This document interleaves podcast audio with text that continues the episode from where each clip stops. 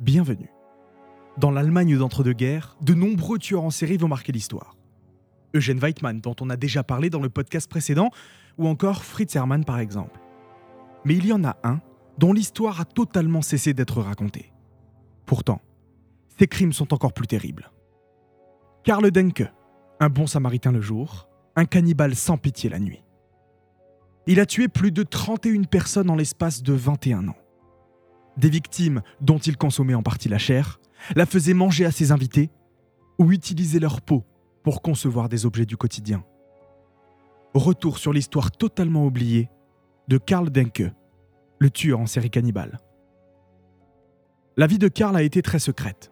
Il n'a jamais rien dit sur lui et rien raconté de ses crimes, comparé à d'autres tueurs en série qui, dès leur arrestation par exemple, rentrent dans une sorte de deuxième partie de leur vie où ils vont jouer avec les enquêteurs, la presse et les familles en révélant leurs crimes petit à petit, ou du moins les parties qu'ils ont envie qu'on sache. Karl, lui, n'a jamais rien dit.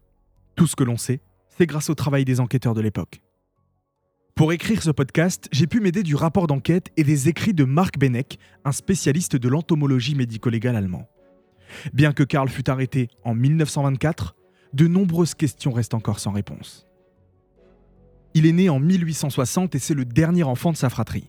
Dans son entourage, on n'a découvert aucun antécédent de maladie mentale, d'alcoolisme ou autre. Le père de famille étant chef d'entreprise, ils sont plutôt confortables financièrement. Dès l'enfance de Denke, on va remarquer chez lui un retard mental. Il a notamment beaucoup de mal à parler et ses parents pensent même qu'il restera muet à vie. Il va seulement réussir à prononcer ses premiers mots vers l'âge de 6 ans et c'est au même moment qu'il va rentrer à l'école, ça va beaucoup l'aider à parler. Il va réussir à prononcer des mots plus complexes et faire des phrases plus longues. Mais malgré ses progrès, les professeurs le décrivent quand même comme étant limité, idiot et paresseux. Il ne répondait jamais quand on lui posait une question et ne levait jamais assez haut la main pour saluer les gens. Le geste le fatiguait. Durant ses premières années d'école, il n'est pas du tout donc le profil de l'élève modèle. Il a de très mauvaises notes et à cause de son comportement, il est souvent puni. De toute façon, Karl lui détestait l'école. Certains matins, son frère et sa sœur devaient presque le ramener de force en classe. Plus tard, lors de son apprentissage, ça se passera un peu mieux. Ses bulletins scolaires de l'époque montreront notamment une amélioration dans ses notes et dans son comportement. Mais Denke reste un individu à part.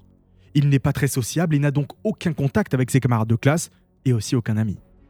Ce qui frappait chez le jeune garçon, c'était son caractère maussade et méfiant. Sa tendance à être seul s'accentuera de plus en plus et lorsqu'il sera majeur, il va même quitter secrètement la maison familiale.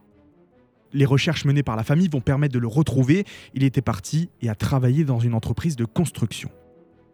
De retour chez lui, il ne parlera jamais à personne de la raison de sa disparition et ni de ce qu'il a vécu. Il est resté fermé et indifférent comme toujours. Après la mort de ses parents et de son père notamment, il va se montrer très froid et très apathique, et il va décider de ne plus jamais revenir chez lui. Il est seulement venu un soir, à charger ses affaires, et est parti pour Djembice, une petite ville dans ce qui est actuellement la Pologne et qu'on appelle aussi Münsterberg.